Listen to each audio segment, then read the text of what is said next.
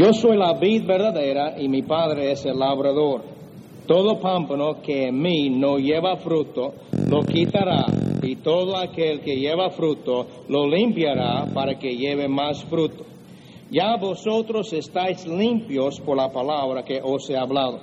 Permaneced en mí y yo en vosotros, como el pámpano no puede llevar fruto por sí mismo si no permanece en la vid, así tampoco vosotros, si no permanecéis en mí. Yo soy la vid, vosotros los pámpanos. El que permanece en mí y yo en él, éste lleva mucho fruto. Porque separados de mí, nada podéis hacer.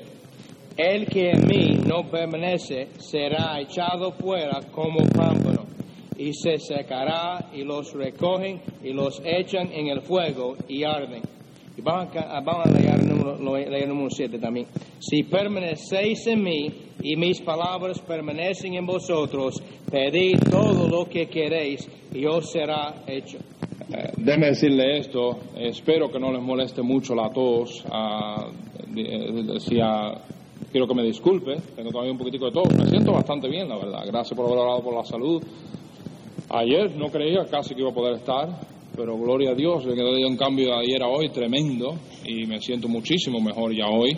A lo único que me queda un poquitico de la tos, es aquí como, como si tuviera, tú sabes lo que estoy hablando, es como si tuviera una pluma allá adentro, una, algo que te está haciendo cosquilla allá adentro y, y eso, ah, vamos a, ya le entró todos un montón de ustedes nada más que mencionarlo, pero ah, vamos a tener misericordia y pedir discúlpeme porque no te voy a estar pidiendo disculpas cada vez que toso. Juan capítulo 15, por favor. Versículo 5.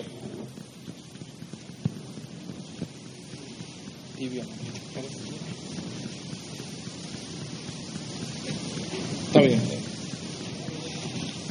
Juan 15, por favor. Versículo 5.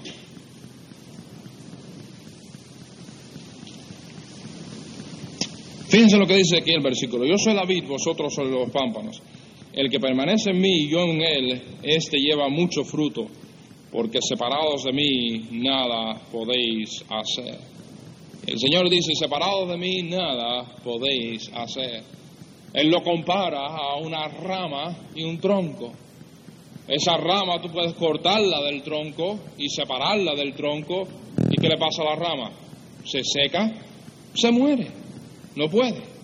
Esa rama para, para que se mantenga con vida, esa rama para que pueda dar unas hojas eh, verdes y lindas, para que pueda dar flores, para que pueda dar fruto, tiene que mantenerse unido al tronco.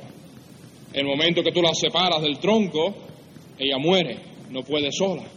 Una rama sola no puede dar fruto, tiene que estar conectada al tronco. Entonces el Señor está diciendo, tú solo no puedes si no estás conectado a mí. Tú solo no puedes ir al cielo si no estás conectado a mí.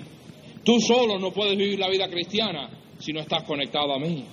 Tú solo no puedes. Hay muchos cristianos que se frustran porque quieren hacer correcto y quieren vivir la vida cristiana, pero la quieren vivir solo, separado del tronco. Y se frustran porque no pueden. Cristo lo dijo, separados de mí no podéis hacer nada. No puedes. Vamos a orar, por favor, antes de empezar. Padre Santo, bendice ahora en estos momentos y ayúdanos, Señor. Te pido, Señor, que nos dé la atención de cada uno y yo creo que hay verdades aquí que pueden transformar nuestras vidas. Salva las almas perdidas en el nombre de Cristo. Amén. Una persona no puede ser salva por sí mismo.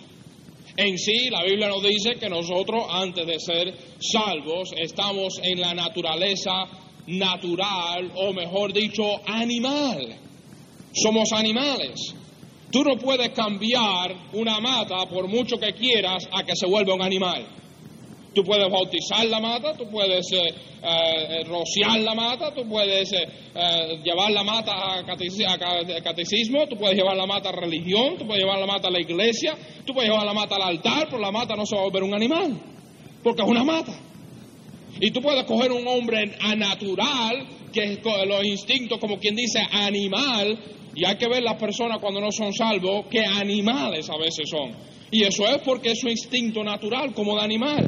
Tú no puedes convertirlo en espiritual. Tan, es tan duro convertir a un hombre de la naturaleza animal o natural a espiritual como de una mata animal. No puedes. Solo Dios puede hacer eso y por eso la Biblia dice tienes que nacer de nuevo. Tienes que nacer de arriba. ¿Por qué? Porque esto animal no se puede volver espiritual. a menos que Dios sea quien lo haga espiritual. Dios te da una naturaleza nueva en ti. Dios te da un ser nuevo en ti. Dios te da una vida espiritual en ti. Dios hace una creación nueva en ti y te da vida eterna, vida espiritual. Y por eso entonces, eso es lo que puede ir al cielo. No esta vida animal, es la vida espiritual. ¿Están conmigo o no están conmigo? Pero eso no lo puedo hacer yo. Eso lo tiene que hacer Él. Yo más que puedo ir a Él y decirle, Señor, soy un animal, soy pecador, merezco el infierno, sálvame, líbrame del infierno, perdóname. Y entonces el Señor me da a mí vida espiritual, vida eterna, vida de arriba. Y por eso lo que llama nacer de nuevo, nacer de arriba. ¿Me entiende o no me entiende? Pero sin mí no puedes hacer eso, dice el Señor. No solo para la salvación, sino para los cristianos. Muchas veces las personas sí aceptan a Cristo como su Salvador y reciben a Cristo como su Salvador y Dios le da vida espiritual. Pero después dicen, ¿sabes qué? Ese pastor tiene razón que yo debo dejar de tomar bebida alcohólica. Y la verdad que la Biblia lo dice y yo lo voy a dejar de hacer. Y él trata y trata y trata, pero como el perro vuelve al vómito, él vuelve a la bebida. Y no puede. ¿Sabe qué? Que el pastor hablando de, las drogas y yo, yo he decidido que yo voy a dejar las drogas. La marihuana, la cocaína, todo lo demás lo voy a dejar. Yo lo voy a dejar. ¿Pero qué le pasa? Que se encuentra que vuelve otra vez. ¿Sabe qué? Que pastor hablando de robar esta mañana, yo voy a dejar de robar. Pero se encuentra que vuelve otra vez. ¿Sabe que él ha hablado de dejemos dejar la crítica y el chisme? Pues yo lo voy a dejar. Pero vuelve otra vez. ¿Sabes qué? Que yo voy a dejar esta envidia. Estoy muy envidioso. Pero vuelves otra vez. O ¿sabes qué? Que mi hogar se está destruyendo, pero yo voy a salvar mi hogar. Y fracasas. ¿Por qué? Separados de mí, nada podéis hacer. Tú no puedes ir al cielo por ti mismo y tú no puedes vivir la vida cristiana por ti mismo. No hay forma que tú puedas. Tienes que estar conectado a Cristo, pegado a Cristo. Hermano, no se olviden los grandes hombres de la fe. Josué, el gran hombre de la fe. Josué, con Cristo, podía derribar los muros de Jericó. Podía llevar al ejército ahí a Jericó y decirle, marchen alrededor de él que los muros se caerán. Y esa ciudad fortificada con ese gran ejército cayó en las manos del pueblo de Israel. ¿Por qué? Porque Josué estaba conectado a Cristo. Pero después en ahí dijeron, olvídate, podemos ir solos. No nos hace falta estar conectados a Cristo. Y un grupito de tres mil personas, unos cuantos soldados, los derrotan a ellos. ¿Por qué? No estaban conectados a Cristo. Así hay muchos otros ejemplos. Mira David. David, conectado a Cristo, unido a Cristo, en el poder de Dios, que puede con un gigante. Todos los soldados temblando, y tú sabes la historia, Viene Goliat y dice, el que pelee contra mí, si me gana, los filisteos serán vuestros siervos. Pero si yo le gano, los israelitas serán nuestros siervos. Pues ¿quién podía pelear contra Goliat? si se parara ahí abajo en el piso, su cabeza llegaría hasta aquí arriba. Un hombre, soldado, de guerra, fuerte, unos brazos inmensos. Su armadura solamente pesaba un par de cientos de libras probablemente un hombre de 400 libras, de nueve pies y pico de altura, una espada inmensa, un alcance inmenso, un escudo inmenso. ¿Quién iba a poder pelear contra él? Todos los soldados estaban temblando. Todos los soldados sabían que era muerte instantánea. Pero David, conectado a Dios, decía, todo lo puedo en Cristo que me fortalece. No te olvides en Cristo que me fortalece. No te olvides en Cristo que me fortalece. Ahí conectado. David, un muchacho, Saúl le trata de dar toda la armadura y él se pone toda aquella armadura y él dice, mi Señor, eso es extraño para mí. Yo no sé andar con todo esto, quíteme todo esto. El rey Saúl, que dice la Biblia que era cabeza y hombro sobre los demás, que era el que debía haber ido a pelear, pero tenía miedo. Le dice David, no, yo voy a ir a pelear. ¿Pero con qué, mi niño? Con estas cinco piedrecitas, mi onda. Pero tú estás loco contra ese gigante. Pero estaba conectado al tronco. Estaba pegado al tronco. Y ese David fue pegado al tronco y cuando cogió esa onda y esa piedra, tumbó al gigante con la propia espada del gigante, le corta la cabeza y trae la victoria a Israel. Pero espérate, ese mismo David, separado de Dios, no puede con una mujercita de 5 pies 3 pulgadas, 120 libras. Y Betsabé lo hace que caiga y que mate a un hombre y cometa adulterio. ¿Estás conmigo o no estás conmigo?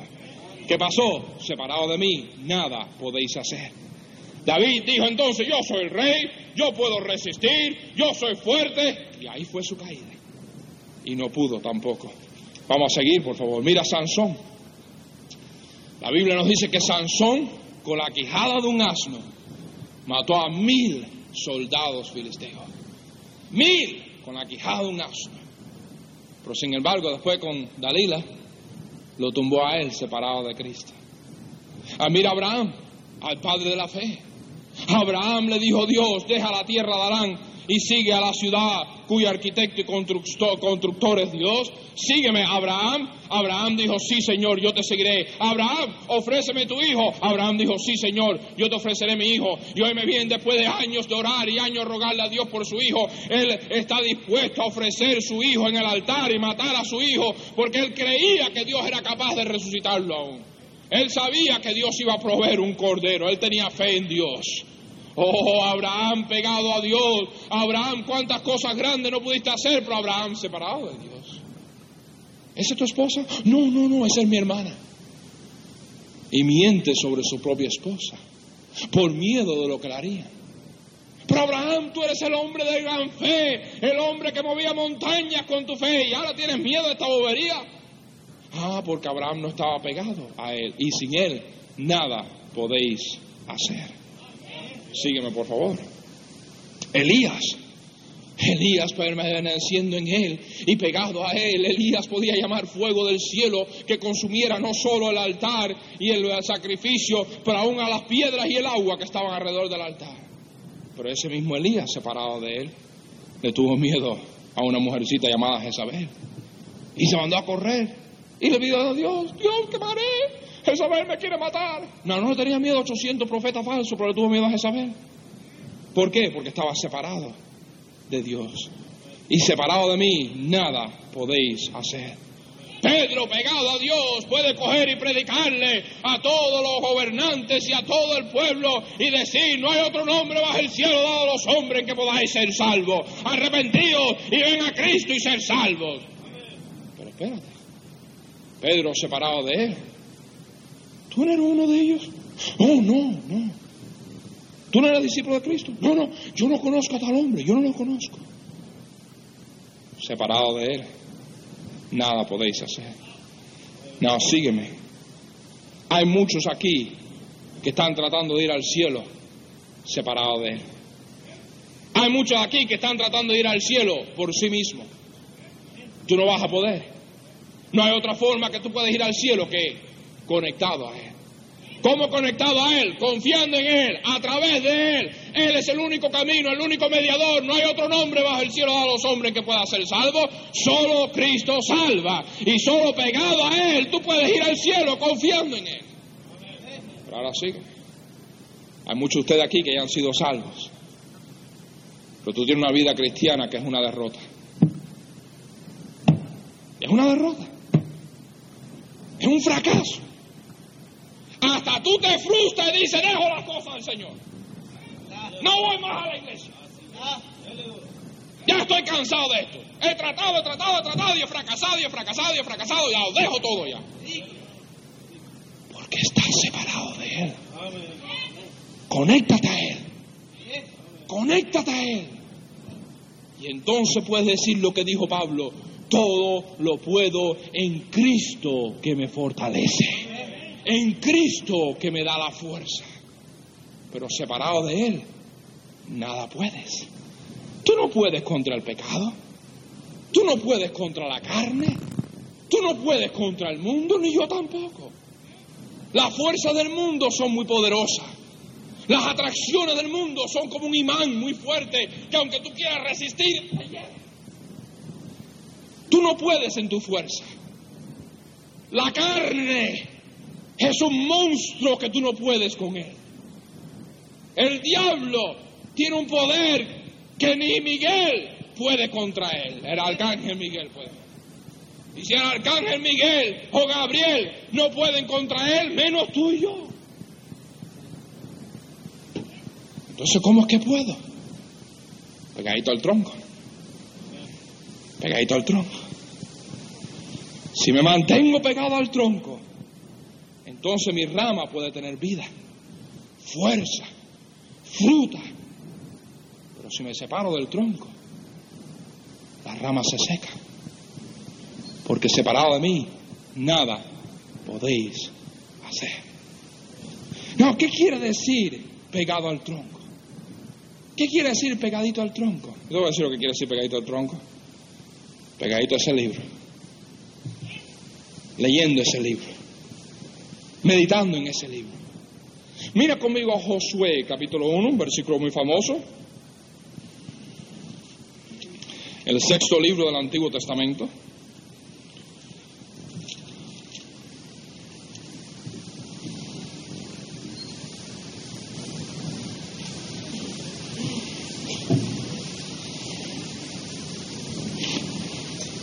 Josué capítulo 1, versículo 8.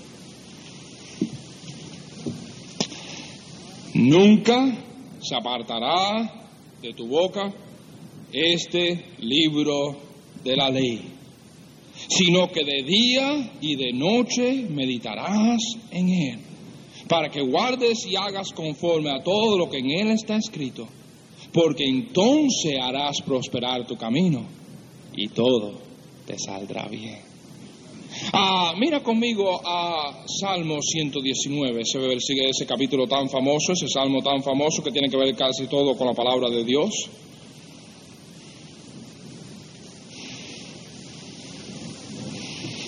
¿Con qué limpiará el joven su camino? Con guardar tu palabra, versículo 9. Con todo mi corazón te he buscado, no me dejes desviarme tus mandamientos. En mi corazón he guardado tus dichos, ¿para qué? Para no pecar contra ti. En mi corazón he guardado tus dichos para no pecar contra ti. Tres veces el diablo vino a tentar a Cristo. Y tres veces Cristo dijo, está escrito. Está escrito.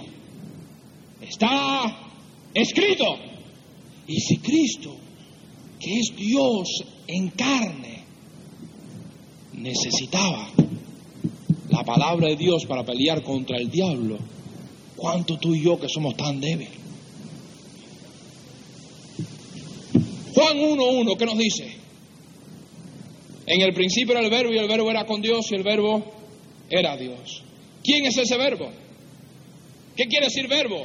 Palabra. ¿Qué está diciendo Cristo? Ese soy yo. Ese soy yo. Separado de mí, no podéis hacer nada. Y óyeme bien, cristiano, separado de este libro, tú no puedes hacer nada. Nada. Mi vida es un fracaso. No puedo en la vida cristiana. No puedo ir adelante. Estoy cansado ya. Estoy fracasando en toda la vida cristiana. Yo te voy a decir el fracaso más grande que tienes. No andas en este libro. No lees este libro. No meditas este libro. No andas en este libro. Y Dios lo dijo, separado de mí. Nada podéis hacer. Métete horas en este libro. Pásate tiempo aquí. Medita en él.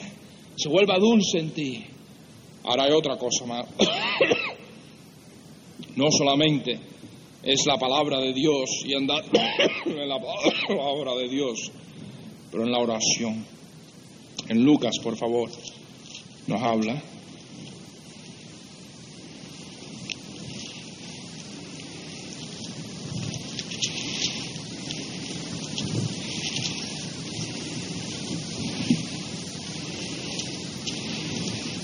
Versículo, capítulo 3, versículo 21.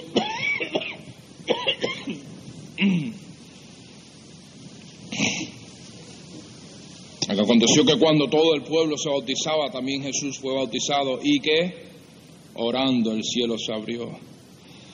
Mira conmigo más adelante, por favor. Capítulo 4, versículo 42. Cuando ya era de día salió y se fue a un lugar desierto y la gente le buscaba. ¿Por qué se fue a un lugar desierto? Mira conmigo el capítulo 5, versículo 16. Mas él se apartaba a lugares desiertos y oraba. Disculpe. Mira conmigo el capítulo 6, versículo 12.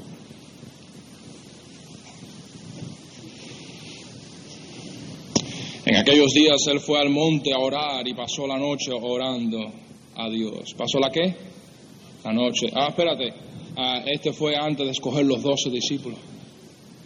Cristo tenía que hacer una decisión de escoger a doce hombres. Antes de hacerlo se pasó la noche orando. ¿A cuántas veces tú oras por decisiones que tú tienes que hacer? ¿Eh? ¿Cojo o no cojo este trabajo?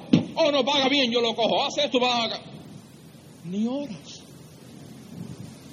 Separado de mí, nada podéis hacer. ¿Cuántas veces por tu problema, en vez de preocuparte, no te pones a orar? Señor, está este problema, tú tienes que resolverlo. Está en tus manos.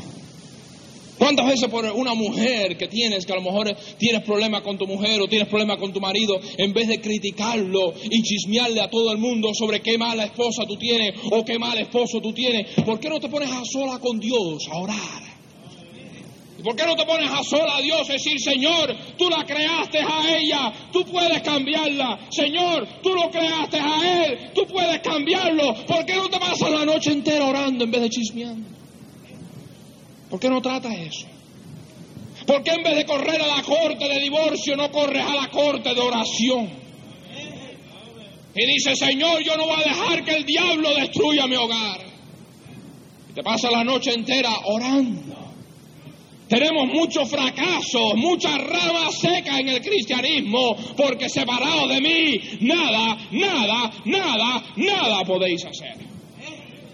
Nos hemos separado de su palabra. Nos hemos separado de la oración.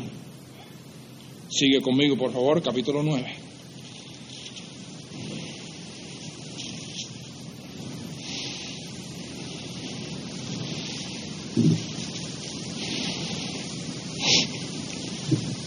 Versículo 18.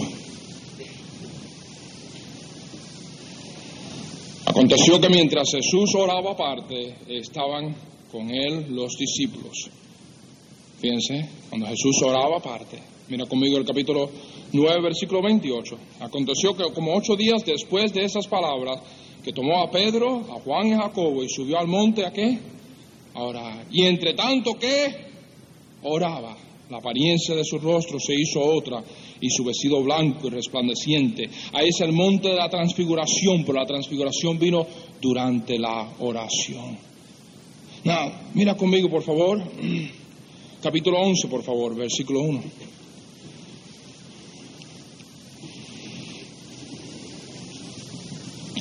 Aconteció que estaba Jesús orando en un lugar y cuando terminó uno de sus discípulos dijo, Señor, enséñanos a orar. Así un momentico. Si Cristo necesitaba orar, siendo Dios en carne, ¿cuánto más tú y yo necesitamos orar? Mira conmigo al capítulo 21, por favor.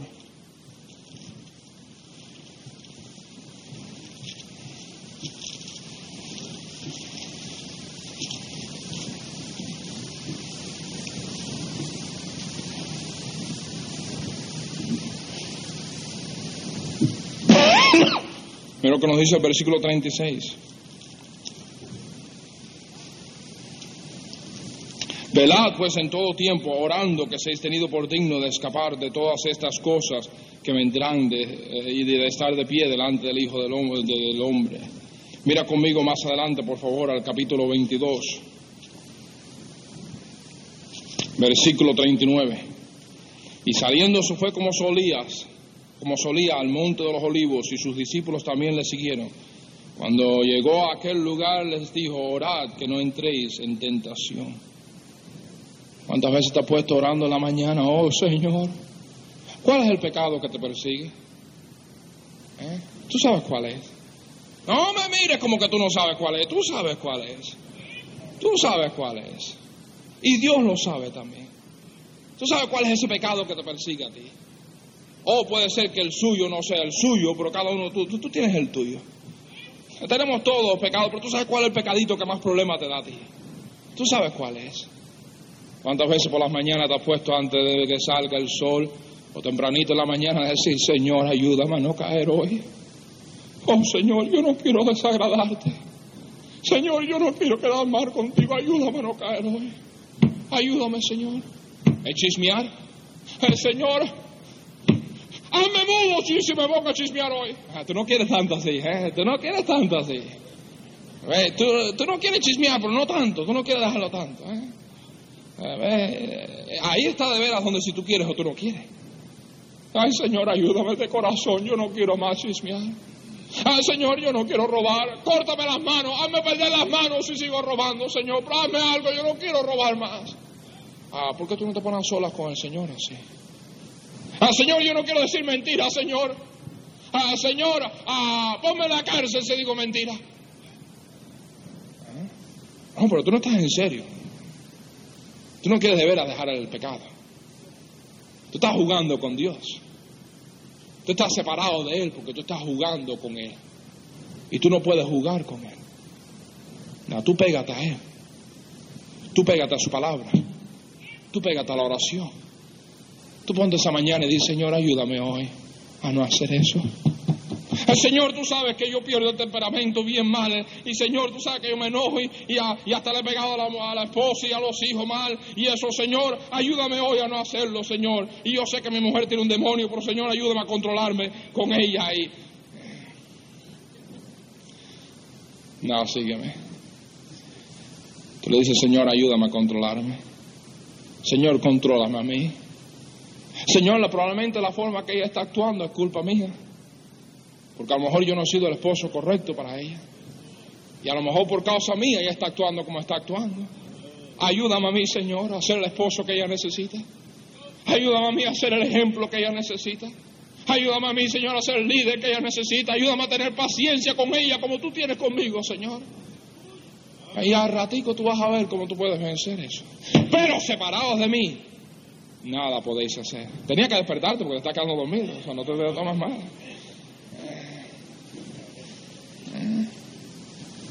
Pero en serio, separados de mí, nada podéis hacer. ¿Me estás comprendiendo? ¿Me estás siguiendo? Tratamos mucho la vida cristiana. No, está... no, muchos nosotros sabemos aquí que no somos salvos por nuestros esfuerzos. Y sabemos eso. Pero después que somos salvos, tratamos de vivir la vida cristiana por nuestros esfuerzos. Y Cristo lo dijo, separados de mí, nada podéis hacer. Nada. Tratamos de enseñar una clase de escuela dominical, separados de Él. Tratamos de cantar en el coro, separados de Él. Tratamos de cantar especiales, separados de Él. Tratamos de predicar, separados de Él. ¿Cuántos predicadores no se paran detrás de un púlpito, separados de Él? Eh, nada, nadie es salvo, ningún resultado, nada pasa. ¿Por qué? Es una rama seca. Es una rama seca. Y hay muchas ramas secas porque estaban separados de él. Hay muchos cristianos secos. Ay, yo no sé esta vida cristiana, yo estoy vacío, yo estoy seco. yo sé por qué está seco. Está separado de él.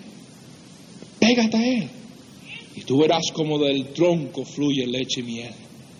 Y tú puedes alimentarte para fuerza espiritual, para fuerza en tu espíritu, tu ánimo, para coger y combatir contra el mundo, combatir contra el diablo, combatir contra la carne. Y tienes esa fuerza.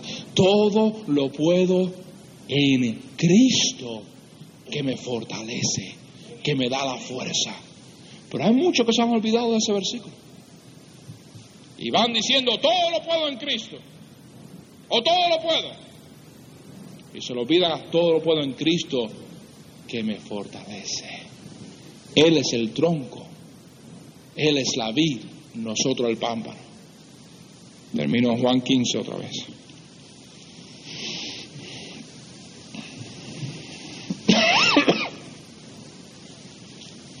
Yo soy la vid, vosotros los pámpanos. El que permanece en mí y yo en él, este lleva mucho fruto, porque separados de mí, nada podéis hacer. Es una pregunta, ¿estás tú pegadito al tronco? ¿Mm? ¿Estás tú pegado al tronco? ¿O estás separado de él? En una rama seca, al lado. Ahí está. ¿Tú ignoras ese libro? Tú no puedes. Ahí está el tronco. Ahí está. Mejor que te pegues a él. Ahí está el tronco. Mejor que te pegues a él. Entonces tu vida puede ser una rama verde, llena de hojas, llena de fruto. Que las, la gente diga, qué rama más linda. Mira todas las manzanas tan rojitas y lindas que tiene. No es la rama, que está pegada al tronco. Mira la otra rama aquí en el piso, seca. ¿Por qué? Está separada del tronco. Y hay muchas vidas bellas y lindas. No son bellas y lindas por sí mismas, es porque están pegadas al tronco. Y hay otras que están secas, porque están separadas del tronco. Tan sencillo, pero tan profundo. Oremos, por favor. Mi Señor y mi Dios, lo ponemos todo en tus manos ahora. Yo te quiero dar las gracias por ayudarme con la tos. Yo no creía que iba a poder predicar así, pero gracias por ayudarme de una forma tremenda. De ayer a hoy es increíble el cambio, Señor, tosiendo todo el tiempo ayer y poder predicar hoy sin toser apenas. Gracias. Hay una verdad muy grande que hablamos, es tu verdad que separados de ti nada podemos hacer.